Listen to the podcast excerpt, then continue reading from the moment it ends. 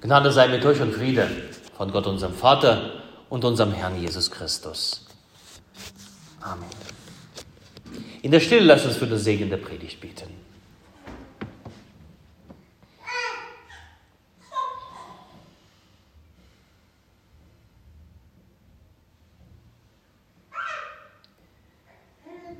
Herr, dein Wort ist meines Fußes Leuchte und ein Licht auf meinem Wege. Amen.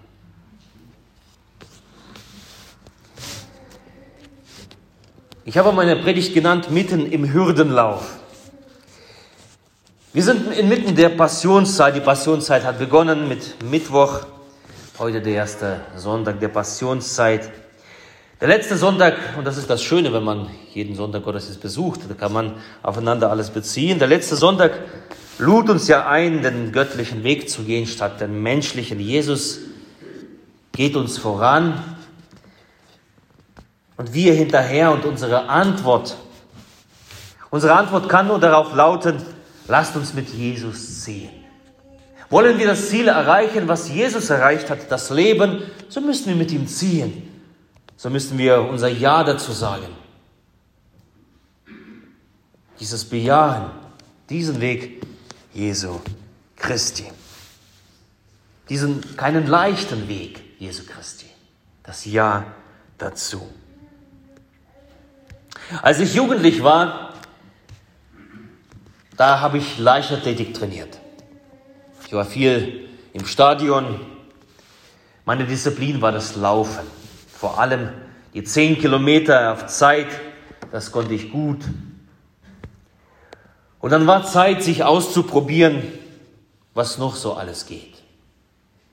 Darunter war zum Beispiel Hürdenlauf. Ich mochte keinen Hürdenlauf. Denn mit Laufen war man ja schon ordentlich bedient. Das verlangte Konzentration und Durchhaltevermögen genug. Doch das Hürdenlaufen, da setzte dem noch einen, einen, eins drauf. Du musst nicht nur laufen, sondern im richtigen Moment hochspringen, ohne die Geschwindigkeit einzubüßen. Du musst in diesem Laufrhythmus dabei sein, dass es nicht alles durcheinander gerät. Du musst berücksichtigen als Läufer die Hürdenabstände und die Hürdenhöhe. Es ist notwendig für so einen Läufer das Gespür dafür, für die Höhe, für die Abstände, für den eigenen Körper, für die eigenen Beine, Füße. Denn manchmal kann es sein, wenn du rüberspringst und dann der Fuß bleibt irgendwie hängen, dann fällst du um, zusammen mit der Hürde, bleibst du irgendwo hängen, reißt die Hürde, liegst am Boden. Also wie gesagt, das Laufen ist schon schwer genug, aber Hürdenlauf macht es noch schwieriger. Und in alledem, auch beim Hürdenlauf, gilt es, das Ziel vor Augen zu haben. Trotz aller Hürden gilt es, das Ziel vor Augen zu haben. Wer aufgibt, wer schlapp macht, wer die Lust verliert, für den war die Mühe vergeblich die Mühe des Starts, des Rennens. Wenn du aussteigst mittendrin, nach rechts oder nach links, ist es vergeblich, bist du vergeblich gelaufen. Du gewinnst nicht, du belegst nicht irgendeinen Platz, man scheidet einfach aus. Es ist so, als ob man gar nicht gestartet wäre. Das zählt nicht. Ihr Lieben, das Leben in der Nachfolge Christi haben wir letztes Mal schon gehört, es ist kein Zuckerschlecken. Jesus ruft uns in die Nachfolge, in das Leiden.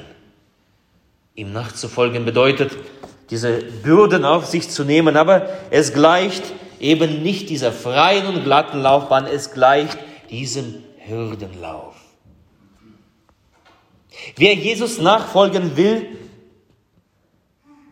er rechnet damit. Mit den Versuchungen des Lebens, wie Jesus diese 40 Tage in der Wüste, da waren die Versuchungen und das Leben eines jeden, der Christus nachfolgt, ist voller Versuchungen, Herausforderungen und voller Hürden. Davon berichtet uns Paulus in unserem heutigen Predigtext an, den, äh, an die Korinther, einen zweiten Brief. Die Gemeinde in Korinth erhält diesen Brief von ihm und das, die paar Verse wollen wir lesen, Kapitel 6. Als Mitarbeiter aber ermahnen wir euch, dass ihr nicht vergeblich die Gnade Gottes empfangt. Denn er spricht, ich habe dich zur vollkommenen Zeit erhört und habe dir am Tage des Heils geholfen. Siehe, jetzt ist die willkommene Zeit. Siehe, jetzt ist der Tag des Heils. Und wir geben in nichts irgendeinen Anstoß, damit dieser Dienst nicht verlästert werde, sondern in allem erweisen wir uns als Diener Gottes in großer Geduld, in Bedrängnissen, in Nöten, in Ängsten, in Schlägen, in Gefängnissen, in Aufruhr, in Mühen, im Wachen, im Fasten, in Lauterkeit, in Erkenntnis, in Langmut, in Freundlichkeit, im Heiligen Geist, in ungefärbter Liebe, in dem Wort der Wahrheit, in der Kraft Gottes mit den Waffen der Gerechtigkeit zu Rechten und zu Linken, in Ehre und Schande, in bösen Gerüchten und guten Gerüchten, als Verführer und doch wahrhaftig, als die Unbekannten und doch bekannt, als die Sterbenden und siehe, wir leben, als die Gezüchtigten, doch nicht getötet, als die Traurigen, aber allezeit fröhlich, als die Armen, aber die doch viele reich machen, als die nichts haben und doch alles haben. Der Herr segne an uns dieses Wort. Merken wir, dass diesen Rhythmus in dem und dem und dem und dem sind wir, wenn wir im Dienst Gottes stehen. Es geht einem Puster aus schon beim Lesen wie die Hürden. Die erste Hürde überwunden, danach kommt ein bisschen Laufstrecke. Man bereitet sich vor, die zweite Hürde. Wieder läuft man. Die dritte Hürde, die vierte und fünfte und die zählt Paulus so hier auf.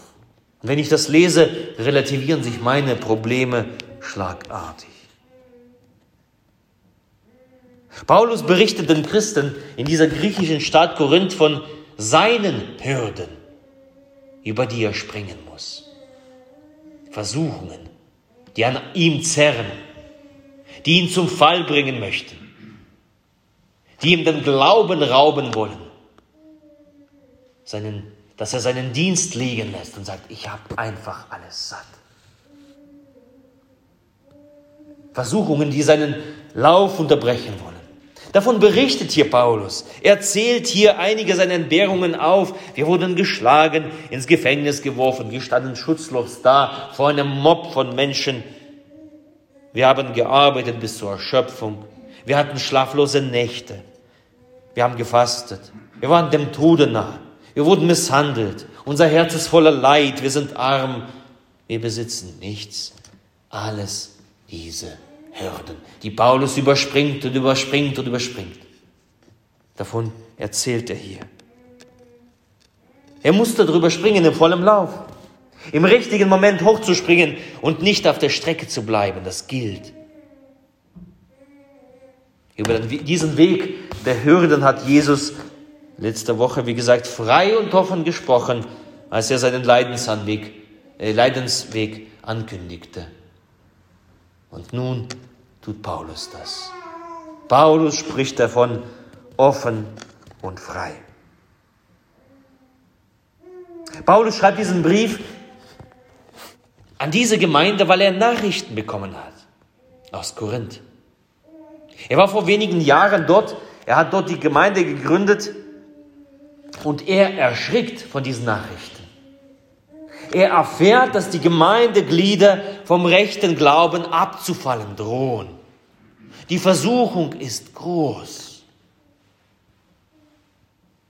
Sie sind verwirrt von irgendwelchen unchristlichen religiösen Ideen. Paulus fürchtet, dass sein monatelanger Dienst in Korinth vergeblich war. Nichts mehr tut einem Hirten weh, wenn er etwas investiert hat und eine Zeit später erfährt er, dass alles zusammenbröckelt. Und nicht nur das, sind schon die Hürden genug, dass er davon spricht, über sein Leiden, über seinen Weg, über den Weg der Gemeinde. Er erfährt noch, dass es scheinbar auch an ihm selbst liegt. Paulus erschreckt, als er davon erfährt, dass es mit ihm zu, mit ihm zu tun hat. Für manche ist er der Stein des Anstoßes. Sein Verhalten als Apostel. Viele halten ihn für unzuverlässig. Viele bezweifeln sogar, dass das, was er erzählt, dem Evangelium gemäß ist. Paulus, seine Person, ist scheinbar für manche Christen in dieser Gemeinde eine Hürde.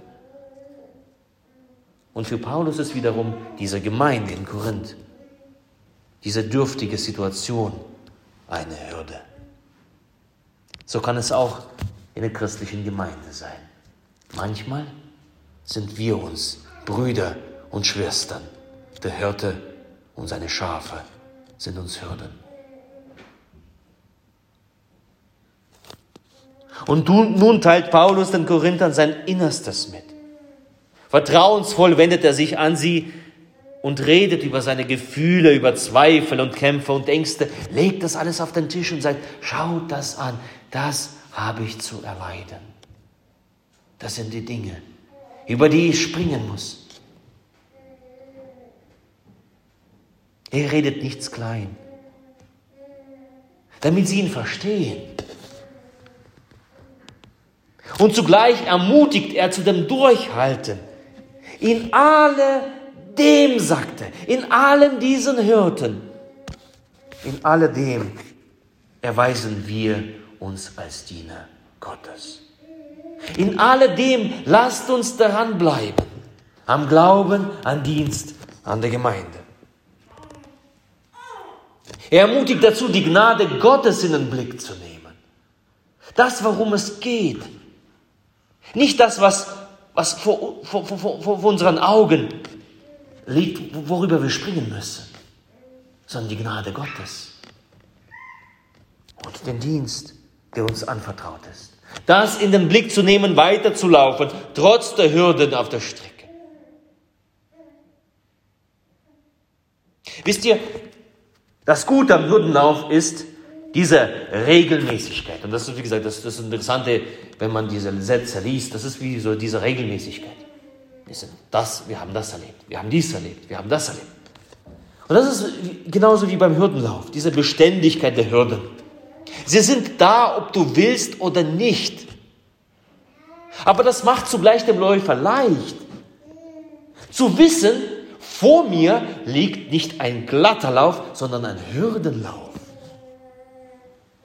sich darauf einzustellen, schon sich auf die nächste Hürde vorzubereiten. Ich bin mir nicht mehr sicher, wie viele Meter von einer Hürde zur anderen sind. Aber diese Zeit läuft man und dann im Kopf weiß man, aha, die nächste Hürde wartet auf mich. Bist du kaum über sie gesprungen, bedeutet das nicht, hast du die hinter dir gelassen, sondern so und so viele Meter habe ich bis zur nächsten Hürde. Diese Regelmäßigkeit hilft dem Läufer, sich darauf zu konzentrieren. Er stellt sich darauf ein. Kein Läufer wird, wird sagen, Mensch, jetzt kommt die Hürde unerwartet. Was ist denn das? Wo kommt sie auf einmal her? Und die dritte, ach Mensch, wer hat das hingestellt? Das macht kein Läufer. Er bereitet sich mental, innerlich darauf vor. Er trainiert diesen Sprung. Für uns Christen ist es nicht anders. Manchmal ist es so, wir sind verwundert. Mensch, wo, wo kam diese Versuchung auf einmal her? Warum geschieht uns das? Aber warum steht da das im Wege? Warum laufe ich hier gegen die Wand?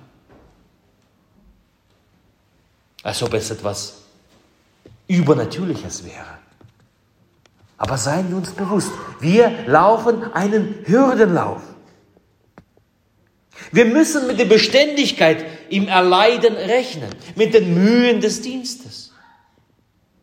Eine Versuchung soll uns nicht überraschen. Ja, wir müssen drüber.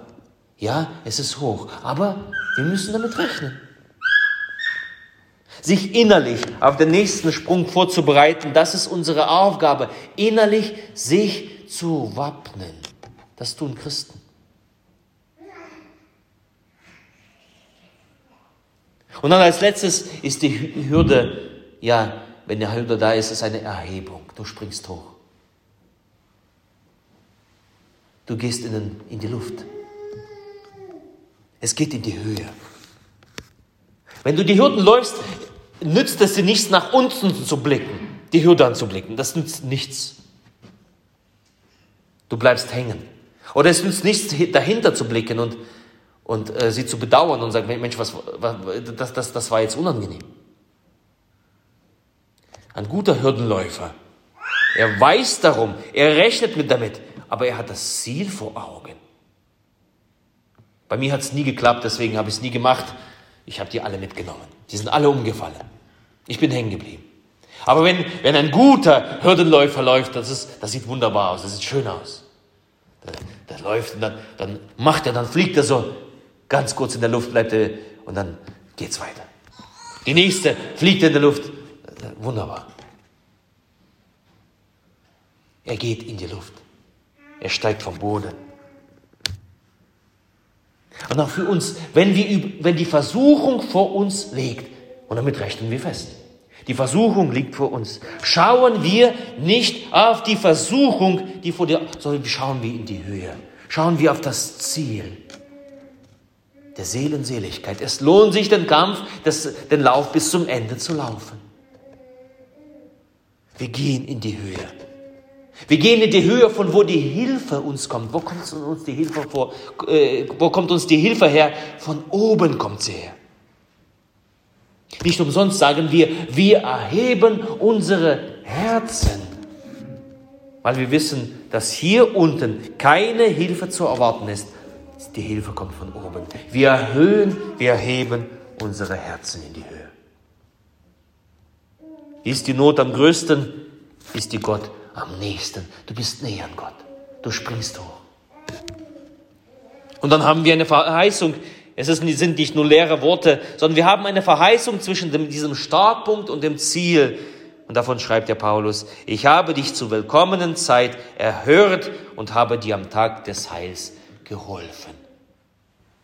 Diese Hilfe ist uns zugesprochen. Sie ist da. Wir müssen den Weg nicht alleine laufen. Die Hilfe ist da, wenn du hochgehst.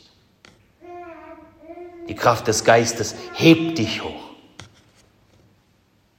Darauf müssen wir vertrauen. Was ist zu tun? Also, das erste, sich der Versuchungen, der Mühsal, Mühsal, des Mühsal, der Mühsal bewusst sein. Es einzuplanen, einzukalkulieren. So und so viel, so und so viel, dann kommt es. Nicht wegzuschieben nicht zu vergessen, damit rechnen. Das Ziel vor Augen zu haben und in die Höhe zu gehen, wenn es soweit ist. Sich in allen zu erweisen als Diener Gottes. Nicht nach rechts und nach links auszuweichen, nicht den Lauf zu unterbrechen. Das nützt alles nichts. Weiterlaufen. Und das Tröstliche dabei, Gott ist mit uns. Jesus Christus ist diesen Weg gelaufen. Er hat den Sieg errungen. Er hat nichts verlassen. Er hat uns nicht verlassen. Er ist am Ziel und wartet auf uns mit ausgebreiteten Armen und jubelt uns entgegen. Und wenn wir diese Ziellinie überquert haben, diese Ziellinie passiert haben eines Tages, dann all das, all die Hürden hinter uns, das können wir beruhigt hinter uns lassen. Daran werden wir nicht mehr denken. Wir werden froh sein, fröhlich dort am Ziel den Sieg empfangen, die Sie, den, den Siegelkranz. Alles, was uns bedrängt, was uns Leid schafft, was uns Mühsal bereitet, liegt dann hinter uns. Also lasst uns laufen.